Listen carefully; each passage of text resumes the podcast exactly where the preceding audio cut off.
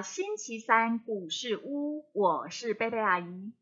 宝贝，明天就是国际护士节了，那是为了要纪念南丁格尔舍身奉献的精神，所以特别将他诞生的这一天定为国际护士节。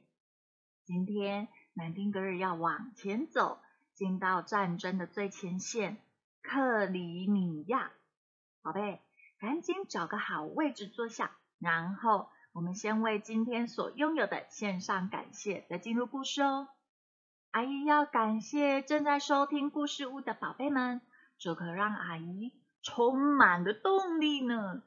也要感谢三明书局股份有限公司，还有作者廖秀锦，同意阿姨在网络上念读这一本很棒的故事书。那么接下来。我们准备进入故事喽。克里米亚前线，晴朗的早晨，南丁格尔步出斯库达里医院，惊奇的发现，朝阳下满眼碧绿的树梢正随着和风轻轻的摇曳着，空气里弥漫着舒爽凉快的气息。他想起，啊。夏天已经来临了。这时，他突然想：“唉，天气暖和了，我要到克里米亚去，我得去视察那里的医院，也顺便到火线上观光一番。”一直都很照顾南丁格尔的布列士布里兹夫妇，听到这个消息时，非常的担忧。就劝他说：“哎呦，前线多危险啊，还是别去了吧，别去了。”但是南丁格尔主意已定。我一直很担心前线伤兵的情况，只是因为太忙，一直无法成行。现在医院的患者已经减少到一千名，工作轻松得多。只是个难得的机会啊！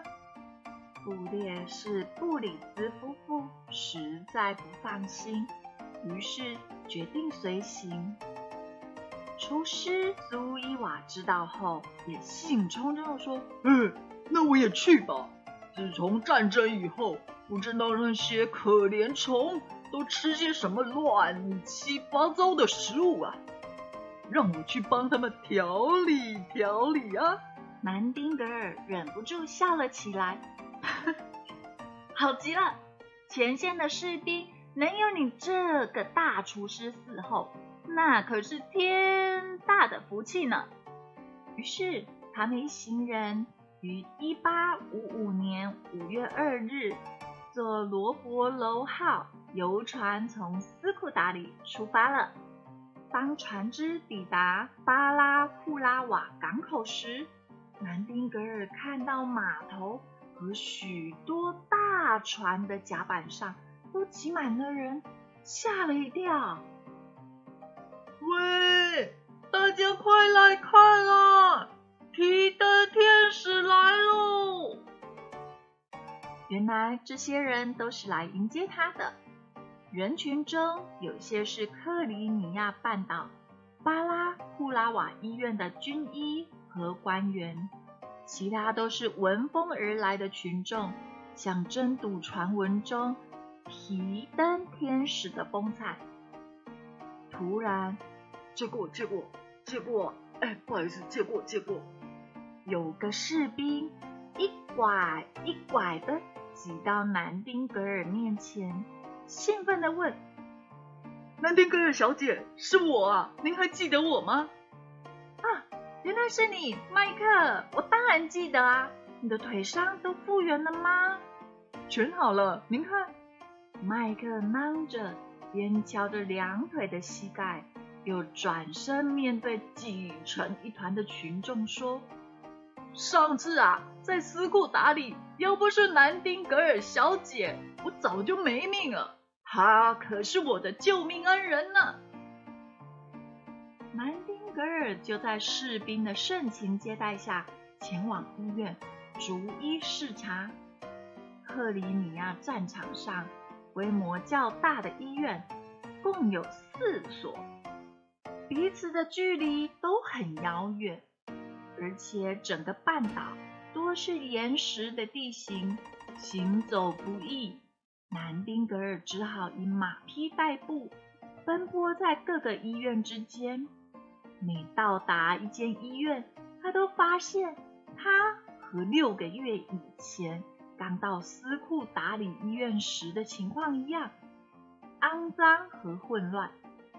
何况住在这儿的病人需要忍受比司库打理还要严寒的冬天，所以身体都更加虚弱。这期间，他还骑马前往俄军控制下的塞凡堡，那一带是敌兵经常攻击的地点，非常的危险。南丁格尔在用石头砌成的碉堡中，用望远镜眺望塞凡堡市内的建筑物，以及英、法联军和俄军之间所进行的炮战。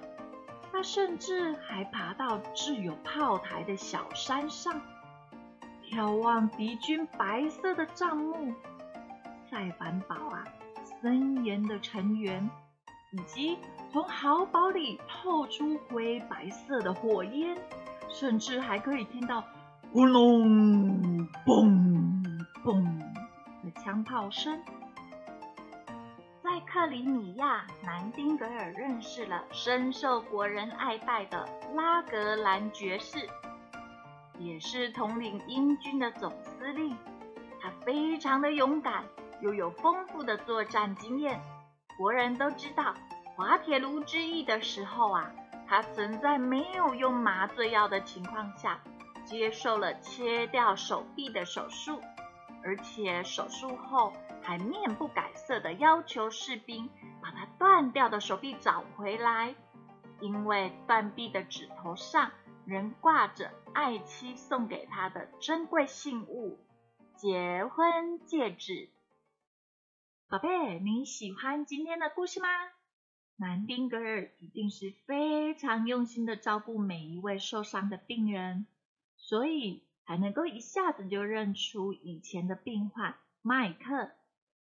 阿姨也要求主保守每一位小朋友，在自己应该做的事情上，都能够像南丁格尔一样用心祷告，奉主耶稣基督的名求，阿门。好喽，那么我们今天的故事就说到这里，下个星期三再见。耶稣爱你，我也爱你，拜拜。